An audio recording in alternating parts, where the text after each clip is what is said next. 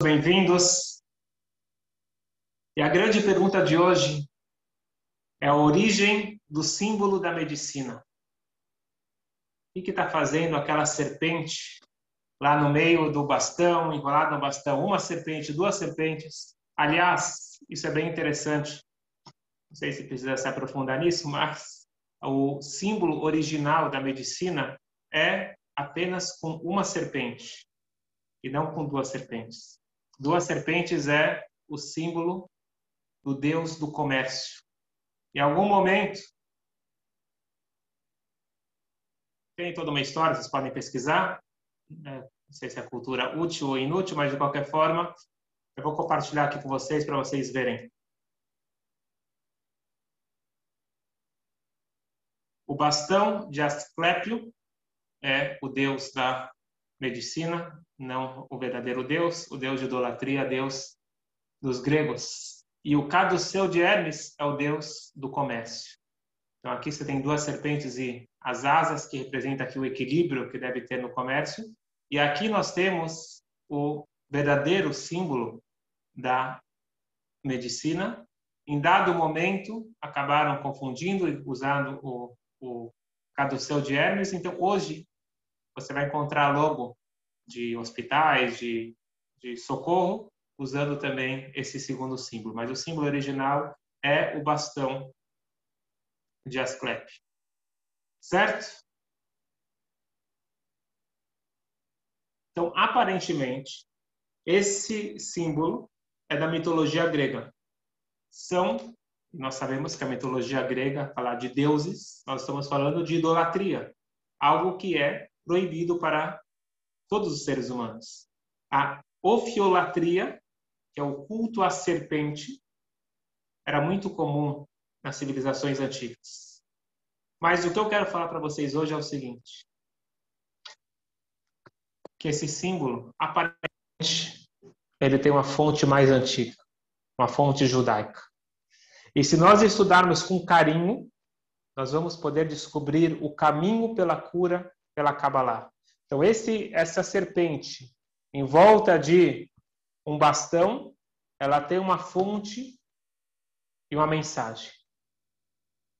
Qual é o caminho para a cura? Qual é a forma, pelo judaísmo, pela Kabbalah, para atingir a verdadeira cura?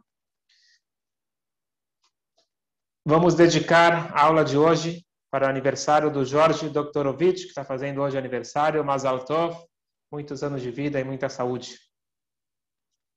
Bom, eu quero voltar com vocês um pouco na história. Esse símbolo, ele não surge do nada. O primeiro que fez de enrolar uma serpente em torno de um bastão não foi ninguém mais, ninguém menos que Moshe Rabbeinu. Moisés, Moshe, no deserto, ele teve que fazer isso por orientação divina.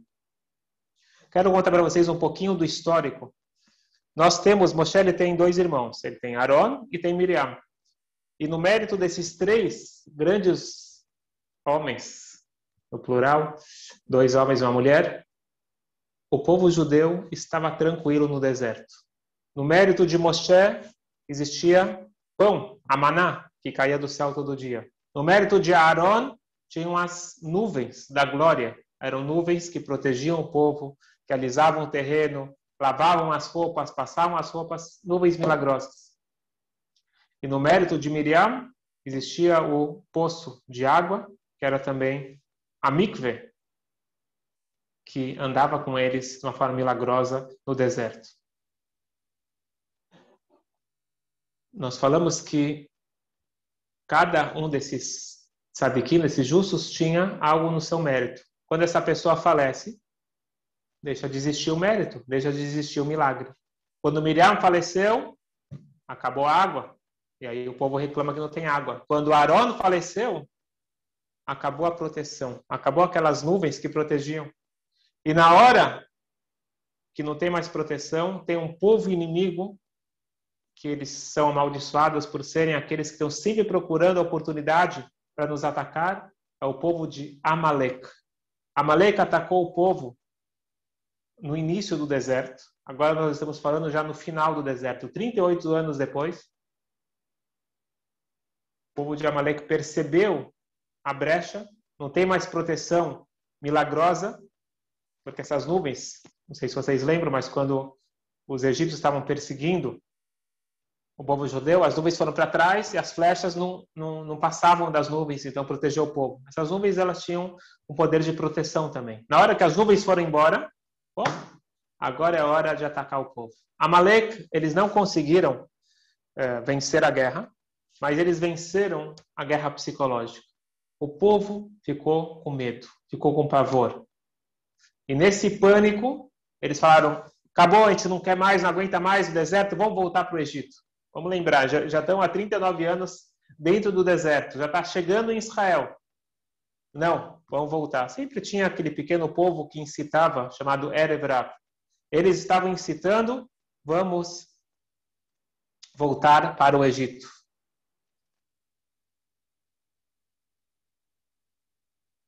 Eles voltaram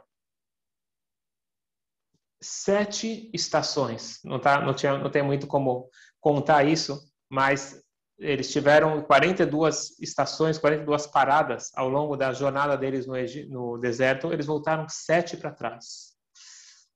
E eles foram correndo, eles estavam lá decididos que eles vão voltar para o Egito. Você vê que é mais fácil tirar o judeu do Egito do que tirar o Egito do judeu. Não foi fácil, eles estavam indo com aquilo dentro deles. Na verdade, nem eram eles, já eram os filhos. Mas eles voltam.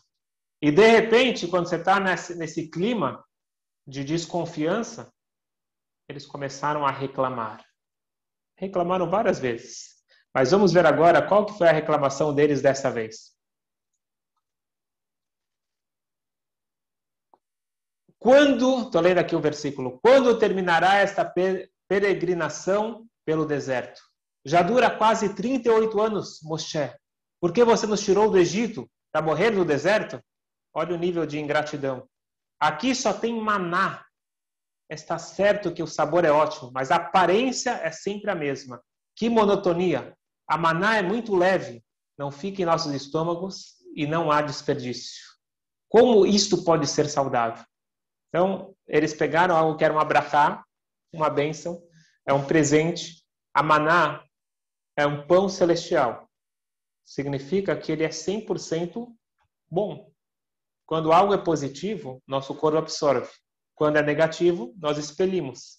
Então eles só comiam e não precisavam expelir nada. Eles começaram a falar: bom, a gente vai explodir desse jeito. Eu pergunto para vocês: se realmente esse era o sentimento, por que, que eles só vieram reclamar 39 anos depois? Eles deveriam reclamar já no primeiro momento que eles começaram a comer o, o, o man, a maná? Tem uma explicação bonita que diz o seguinte: sempre vem do lado positivo. Vamos lembrar, o povo judeu eles correram sete estações para trás. Eles foram rápidos. Eles desprenderam muita energia. Eles não tinham comido proteína. Eles não tinham comido nenhum, nenhum, é, é, como chama isso? nenhuma bebida calórica que te desse para eles energia. Eles comeram maná, maná era muito leve. Então, de repente, eles estavam reclamando, a gente está sentindo cansado. Eles atribuíram o cansaço, a falta de energia, a eles não terem um alimento mais com mais substância. Eles estavam com um alimento muito leve com o maná. Mas, de qualquer forma, eles estavam reclamando. E qual que era a reclamação deles? Você vê como que a ingratidão pode chegar a um nível absurdo. Eles estavam reclamando que eles estavam vivendo de milagre. E eles queriam natureza, eles queriam um caminho, um curso natural. A gente quer um pão que você come, que você vai no banheiro, que digere, mal digere. Eles não queriam algo milagroso. Eles falaram: Deus, acabou. A gente não quer mais milagre. Não existe castigo no judaísmo. Existe causa e consequência. Eles pediram para Deus: nós queremos uma vida normal. Deus falou, concedido. Vocês querem vida normal? Bora! O deserto normal é ter cobras, escorpiões e muitas outras coisas que as nuvens resolviam. A nuvem alisava o terreno, matava todas as cobras e escorpiões. Isso era um milagre. Eles falaram: a gente não quer milagre? Tudo bem, não quer milagre? Pode ficar tranquilo. A partir de agora, vamos soltar, vamos tirar a proteção sobrenatural e volta à natureza. De repente, começou a aparecer cobras venenosas por todos os cantos e começou a picar. Vamos ver aqui, compartilhar aqui. O deserto estava repleto de serpentes venenosas. Até agora, as nuvens e a arca haviam protegido o povo das serpentes milagrosamente. Ninguém havia sido picado por elas. A partir desse momento, Deus permitiu que a serpente os picasse. Quer dizer, ele tirou a proteção sobrenatural. Elas mordiam os pecadores. Alguns ficaram doentes por causa do veneno, outros morreram. O que, acontece? O povo fica desesperado. O povo vai correndo sempre, na, na última hora eles vão correndo para Moshe Rabbeinu. Moshe, nos salva! Deus orienta Moshe Rabbeinu, faça uma cobra venenosa, uma imagem de uma cobra venenosa, e coloque no bastão. Vocês estão vendo a origem? Está na Torá. Faça uma cobra, uma serpente, e coloca ela enrolada no bastão. E chame o povo, todos aqueles que foram picados, faça uma serpente. Deus disse a Moshe: faça uma serpente de cobre, coloque-a no alto de um mastro. Quem for mordido por uma cobra, olhará para a cobra de cobre e será curado. Aqui começa a história de uma serpente em volta de um mastro, em volta de, de um bastão. Portanto, nós estamos vendo que a origem da, do logo, da, do símbolo da medicina está na Torá. Porém, mesmo assim, não é indicado, os rabinos falam para não usar esse símbolo em instituições judaicas, porque está atrelado, se começou ou não começou, de qualquer forma foi atribuído à mitologia grega, tem a ver com idolatria. Então você vai ver que o símbolo, por exemplo, da Atsalá, que é um, um serviço de socorro judaico no mundo todo, eles têm parecido, mas não é igual. A serpente não está lá. Então a gente toma esse cuidado para não ter nenhuma ligação com a idolatria uma vez que, que já foi associado, de certa forma, com a mitologia grega. Mas, nós estamos vendo aqui que provavelmente a fonte disso é uma fonte judaica, uma fonte da Torá. E é interessante que, até hoje, como que você cura numa picada de cobra? O antídoto, ele é feito do veneno da cobra, certo? Você tem todo um processo que você coloca no, num cavalo, por exemplo, você tira o sangue, mistura com plasma, mas de qualquer forma, o primeiro antídoto foi criado aqui. Deus falou para Moshe: quem for picado com a cobra, a cura da picada vai ser olhar para a serpente. E a grande pergunta de hoje é a seguinte: como que essa serpente se torna o anjo Rafael, o anjo Rafael, o anjo da cura, como ela se torna o, o, o veículo de cura quando a gente sabe que cobra no judaísmo se tornou a pior espécie que existe. Todo mundo lembra da história? Só deixando claro que não, é, não era fêmea, era macho. Ou cobra, não sei se fala assim, a cobra, a cobra macho que existia na época da criação, era o rei dos animais, andava, falava, e tudo que se perdeu foi devido à sua falha. Ela perdeu as pernas, perdeu o poder da fala. E você vai, vai foi a maldição que você vai comer pó o resto da vida. Mas de qualquer forma, qual foi a história? Essa cobra, essa serpente, viu Adão e Eva, Adão e Havá, numa relação sexual, e este, é, é, esta cobra, este cobra, de, eh, desejou Rava. E decidiu que ela vai fazer o que for necessário para tirar Adão da frente. E criou um plano. E quando está decidido fazer o mal, se, se fez de amigo de Rava, deu os bons conselhos, entre aspas, e fez comer o fruto proibido e trouxe a morte e o mal para o mundo. Cobra não é um bom símbolo.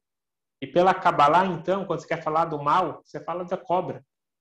Pele de cobra, você está falando do satã, do yetzerará, tudo de negativo tem a ver com a cobra. E de repente você pega a cobra, a serpente, ela se torna o símbolo da cura, o símbolo da esperança.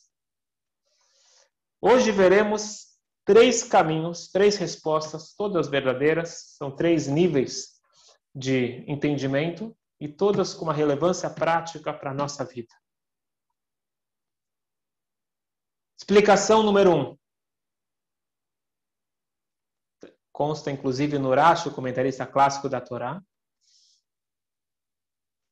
Deus nos livre falar que eles estavam idolatrando aquela cobra era só o objetivo de você estar tá escrito que quem olhava para cima, porque ele colocou no alto, quem olhava para cima lembrava que existe em cima, que existe Deus.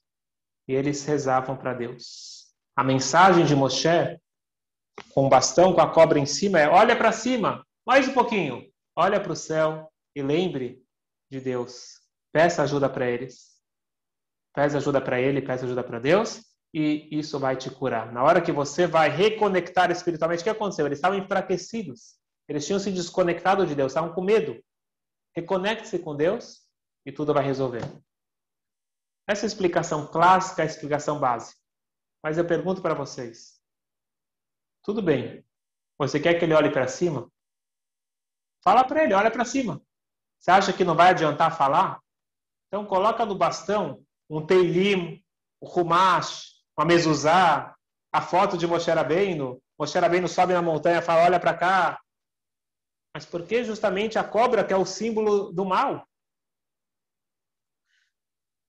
E tem um perigo muito sério, que isso dá margem para a idolatria. Tanto é que a gente vê que aconteceu na mitologia grega. Se você for ver nas, nas escavações, eles sempre encontram esse Asclépio segurando um bastão de madeira enrolado uma serpente. Então se tornou idolatria. E na verdade, se tornou idolatria não só para os não-judeus. Isso infelizmente acabou acontecendo com o nosso povo. Essa cobra de cobre que Moshe Rabbeinu ele fez, ela foi guardada e foi passada de geração em geração. E de repente começou um culto dentro dos judeus de ir pedir para a cobra resolver as doenças. Tanto é que chegou um momento que chegou no limite, o rei Risquial, ele pegou essa cobra de cobre que foi feita com as próprias mãos de Moshe, ele teve que eliminar, ele teve que quebrar, teve que destruir. Porque chegou no nível que o povo estava idolatrando, achando que lá estava vindo a cura. Então, de certa forma, essa resposta, que é para olhar para cima, é verdadeira, mas não é perfeita. Por isso que no estudo da Torá a gente vai cada vez se aprofundando mais. Essa tem uma relevância que a gente vai ver qual é o pensamento para nós, mas temos que lembrar que tem que ter algo mais profundo aqui. Tudo bem, eu entendi que tem que olhar para cima, mas por que justamente colocar a serpente? Explicação número dois. A cobra serve de pista para entendermos a origem do problema eles se comportaram como serpentes. O povo, eles não entenderam. O que a gente fez de tão grave? Só porque a gente reclamou da maná, a gente merece cobras venenosas nos mordendo? Foi tão grave? Tudo bem, eu entendo que o bezerro de ouro foi uma coisa muito grave. Falar mal da terra de Israel, duvidar que Deus consegue nos trazer foi muito grave. Agora a gente está comentando só que a gente não aguenta mais comer isso. Tem pessoas que gostam de reclamar. E é normal, vou ficar reclamando da comida, reclamando de tudo. O que, que a gente fez de tão grave? Hashem enviou serpentes. E Moshe Rabbeinu colocou uma serpente. Olha para a serpente. Você está achando que palavras não fazem nada? Olha para a serpente. O que, que a serpente fez? Nada. Ela simplesmente falou palavras. Rava, você não quer comer essa fruta? É tão gostosa não vai acontecer nada. Ela também não fez nada, ela só fez, falou palavras. Vem a serpente nos lembra, não é apenas palavras, as palavras são fortes. As palavras trazem vida e as palavras trazem morte. Então a serpente é uma indicação do perigo de palavras mal usadas, problema de reclamações. E aqui sai uma lição dura e importante não são as adversidades que causam reclamações, mas sim as reclamações que atraem as adversidades. Uma frase muito forte. Mas ainda eu pergunto para vocês: essa explicação ainda não está perfeita. Se era para ser apenas um indicativo da cura, acabou se tornando a esperança, acabou se tornando a cura, como nós já contamos a história. Então ainda não está perfeito porque justamente Deus ordenou colocar a, a serpente. E aqui finalmente a gente vai chegar na explicação da Kabbalah que nos dá luz para a nossa vida. Nós vimos então três explicações como pode a cobra ser o símbolo da cura. Um, a cobra no bastão é apenas uma forma de causar que a pessoa olhe para os céus. Então nós perguntamos por que a serpente coloca um, um, uma mezuzá, um teilim. Então explica número dois. A cobra serve de pista para entenderem a origem do problema, se comportaram como serpente. Mas ainda a gente tem um perigo que isso pode gerar idolatria, isso acaba sendo para muitos a esperança e a cura. Então nós vemos agora, vamos chegar na explicação da Kabbalah. A cobra representa uma mudança de paradigma, olhar de cima para baixo. Eu vou explicar isso para vocês.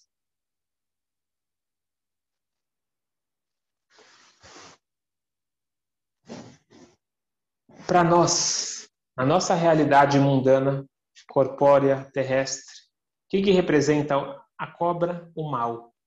Elas são venenosas, são perigosas, e elas representam, são um símbolo do mal.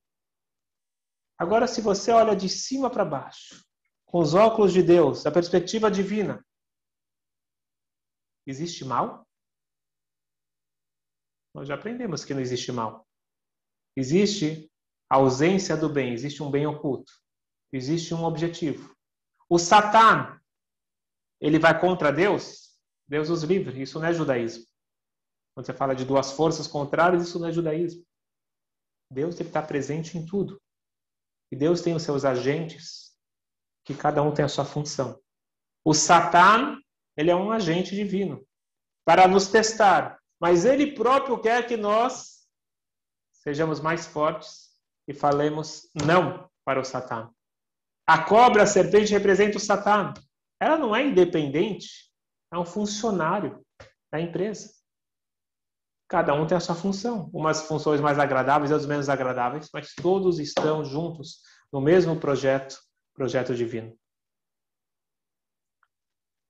Sofrimento é muito difícil. Agora vamos definir o que é sofrimento. Sofrimento é dor sem explicação. Quando a pessoa vai no dentista e tem que fazer um tratamento dentário. Ou a pessoa tem que passar por uma cirurgia. Tem muita dor. Mas você agradece e ainda paga pelo serviço. Porque você entende a razão dessa dor. Você deixa ele continuar com, com fazendo, fazendo uh, causando mais dor no teu dente, no teu corpo, porque você sabe que é para o teu bem. O sofrimento é já uma interpretação da dor. Quando eu interpreto essa dor sendo sem motivo, à toa, isso me causa sofrimento. E no momento de sofrimento, é muito fácil, infelizmente, entre aspas, não existe perder a fé, mas existe enfraquecer a fé. Eu fico na minha cabeça, na baixa autoestima, ou que Deus não existe, ou que Deus esqueceu de mim. Stop! Para tudo. Moshe Rabbeinu coloca a serpente lá no alto e fala: Pessoal, parou, parou, parou, parou. Vocês estão reclamando da serpente, que ela é venenosa, ela está mordendo, tem gente morrendo. Presta atenção. Vocês acham que no mundo as coisas acontecem à toa? Lembrem da causa e consequência. Por que está acontecendo a serpente? Fui eu que enviei, fui eu que permiti essas serpentes morderem vocês. Pare e escute a mensagem. O que, que eu estou falando para vocês? Que eu quero indicar? O caminho da cura. E qual que é o caminho da cura? A serpente. Se você olha de baixo para cima, a serpente é venenosa. Ela é terrível. Se você olha de cima para baixo, a serpente é a cura. Como eu disse que até hoje, o antídoto do, da, da picada de cobra é o próprio veneno da cobra.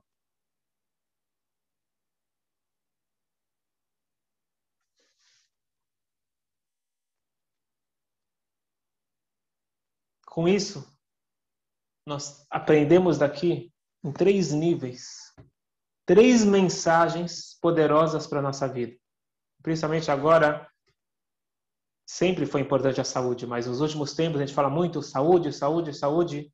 Vamos lembrar alguns pontos importantes que estão por trás do símbolo da medicina, que estão por trás da origem do símbolo da medicina e como se comportar na nossa vida no momento que nós precisamos de cura. Nós vimos que tem três explicações para a cobra, para a serpente ser o símbolo da cura. Vamos ver como cada uma dessas explicações nos traz uma mensagem importante. Primeira mensagem. Nós falamos que a cobra é um lembrete que nós temos que olhar para cima. A cobra é um lembrete que no momento que alguém está doente, Shalom, ele deve procurar os melhores médicos, os melhores medicamentos, fazer de tudo pelo caminho da natureza. Mas nós temos que lembrar que assim como a cobra, o médico, ele é um agente. O médico, ele não é Deus. E por isso que o Rebbe falou várias vezes, o médico não pode dar prognóstico. O médico não pode prever, prever o futuro. E o médico, ele é um agente divino. Cada médico ele é acompanhado por um anjo. E quanto mais experiente o médico, maior o anjo. Mas a cura vem de Deus. E o médico, ele é um bom representante, um bom emissário de Deus. Me lembro de uma história que tinha uma pessoa que estava muito doente no Hospital Einstein, São Paulo. Mandaram uma carta para o Rebbe, ligaram para o Rebbe falando que estava muito grave o caso, o que que faz? O Rebbe falou, troca de médico. Chamaram um novo médico. Aquele médico entrou no quarto, não fez mais nada. Ele só entrou no quarto, aquele paciente começou a melhorar.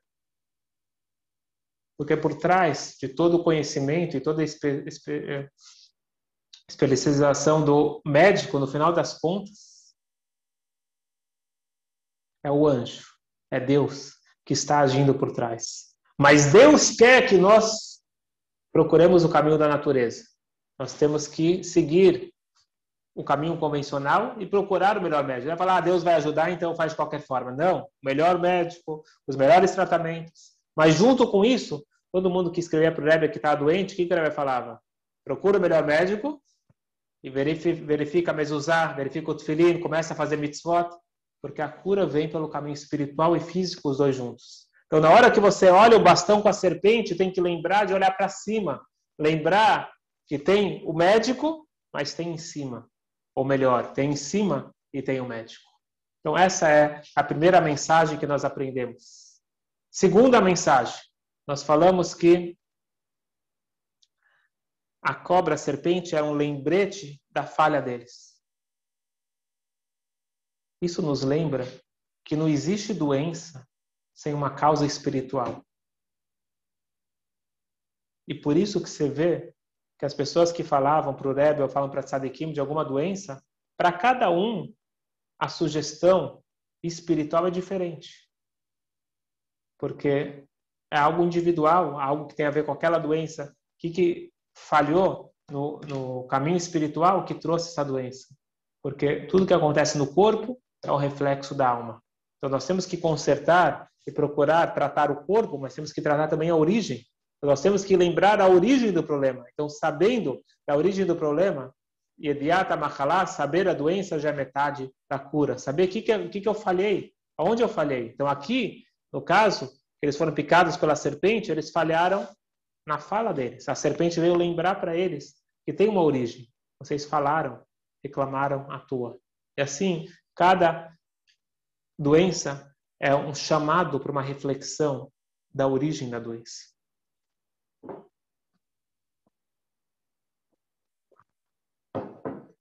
Terceira e última lição para hoje. Você foi, você foi picado, está doente. Não fique reclamando. Veja, tem que prestar atenção nisso, veja como uma oportunidade de resolver não só o problema atual, de dar uma virada geral na sua vida. Um paradigma de crescimento. Dentro do problema tem um bem oculto que não viria de uma outra forma. A Kabbalah nos explica que o maior bem, as maiores brachot, vêm por caminhos obscuros. Eu não quero entrar mais nessa questão, mas todo mundo sabe que todo esse período que nós estamos vivendo agora do Covid tem seus pontos positivos, muito pontos positivos. Inúmeras reflexões e conclusões positivas para a nossa vida, para a nossa vida familiar, para a nossa forma de encarar o trabalho. Não aprendeu quem não quis ou quem não quer. Tem muita coisa positiva para aprender. Novamente, não estamos falando que é bom, não estamos falando que isso daqui dá para a gente entender todo o sofrimento e todas as mortes mas nós temos que aprender o positivo e conseguir enxergar o positivo dentro de cada oportunidade. E para mim o que mais chama atenção é um relato do Rebbe anterior, o sogro do Rebbe, 1927. Ele foi preso por ser o representante do judaísmo numa Rússia onde era proibido exercer o judaísmo. Ele foi colocado à tortura e decretaram, Deus os livre, pena de morte. Assim que ele entrou na prisão, falaram que iam executá-lo, Deus os livre, em 24 horas. Naquela noite, Baruch Hashem, no final, ele, ele foi libertado de forma milagrosa, mas sofreu bastante na prisão. E sofreu depois o resto da vida dele, uh, devido a tudo que ele sofreu de tortura. Mas naquela noite, na primeira noite, onde que ele teria que ser executado. Eles fizeram um dos tipos de tortura que eles faziam. Ele ficou a noite inteira, obviamente acordado, escutando tiro para todos os cantos. E pela manhã chegam para ele e falam: haha, essa noite conseguimos exterminar 140 rebeldes. E assim eles torturavam não só fisicamente, psicologicamente. E mais uma das formas de tortura era não dar relógio não informar que horas são. Então chegava no meio da noite, falavam que está de dia, de dia, de noite, não tinha janela. Era tortura, era para fazer a pessoa se sentir um lixo e ficar na mão deles. E o Rebbe anterior era um excelente escritor. Ele tem o diário da prisão, vale a pena ler. E lá ele escreve e eles não davam um relógio para você não saber a hora para quebrar teu espírito. Assim também aconteceu com Moshe Rabbeinu, quando ele subiu no Sinai para falar com Deus, ele não sabia o horário. E somente as vozes dos anjos o guiavam. Eu, eu falei um detalhe, falou, na prisão não tinha relógio, o que você escutava apenas eram os guardas gritando. Então, assim também, Moshe no Sinai não tinha o relógio e a única coisa que ele escutava eram os anjos louvando Deus. Assim ele escreve no diário dele. O Rebbe, seu genro, ele falou, não dá para entender. Como que você pode comparar uma prisão comunista anti-Deus com a experiência de Moshe Rabbeinu, a maior experiência que o ser humano já teve, Moshe no Sinai, diretamente com Deus, escutando os anjos? E a resposta é muito profunda. Tudo depende qual óculos você usa para ver a vida. Na perspectiva humana, é 100% perfeito você sentir isso se você é um ser humano, a prisão comunista é o berço do Satã. As serpentes são venenosas, são cruéis. Mas quando nós levantamos os olhos para o céu e nós entendemos que estes também são emissários de Deus, tudo faz parte de um propósito. Eu me sinto, que nem a gente falou na aula passada, igual uma mãe, igual um bebê no colo da sua mãe. protegido, amado. E, de certa forma, o mais amor ainda.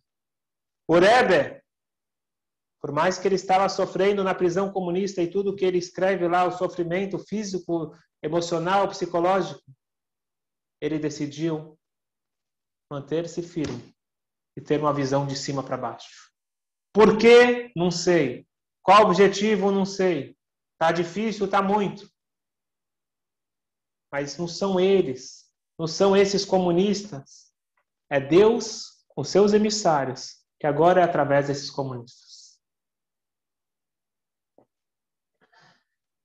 E desta forma, Moshe com os anjos no Sinai, o Rebbe na prisão com os comunistas, dava no mesmo. Porque tudo faz parte desse grande plano. Nós não entendemos os caminhos de Deus. Também quem disse que é para entender? O que nós temos que fazer é buscar as lições. Tem uma serpente lá, por que a serpente? Porque para entender que o mesmo que, que causa a picada venenosa é a mesma origem do bem maior. Tudo depende se eu olho para cima ou olho para baixo. Esta é a grande mensagem. Se eu colocar um teilim, não vai resolver. Eu preciso colocar a cobra. Eu preciso colocar a origem do problema para saber que isso é um agente divino. Todos nós estamos encarregados de trazer esse mundo para a sua perfeição. E não tem dúvida que tudo faz parte desse grande plano. Então, cada situação adversa que aparece na nossa vida, nós temos que encontrar a brachá. O Mashiach, a salvação dentro dela. Não é à toa que Nahash, que é cobra, e Mashiach tem o mesmo valor numérico.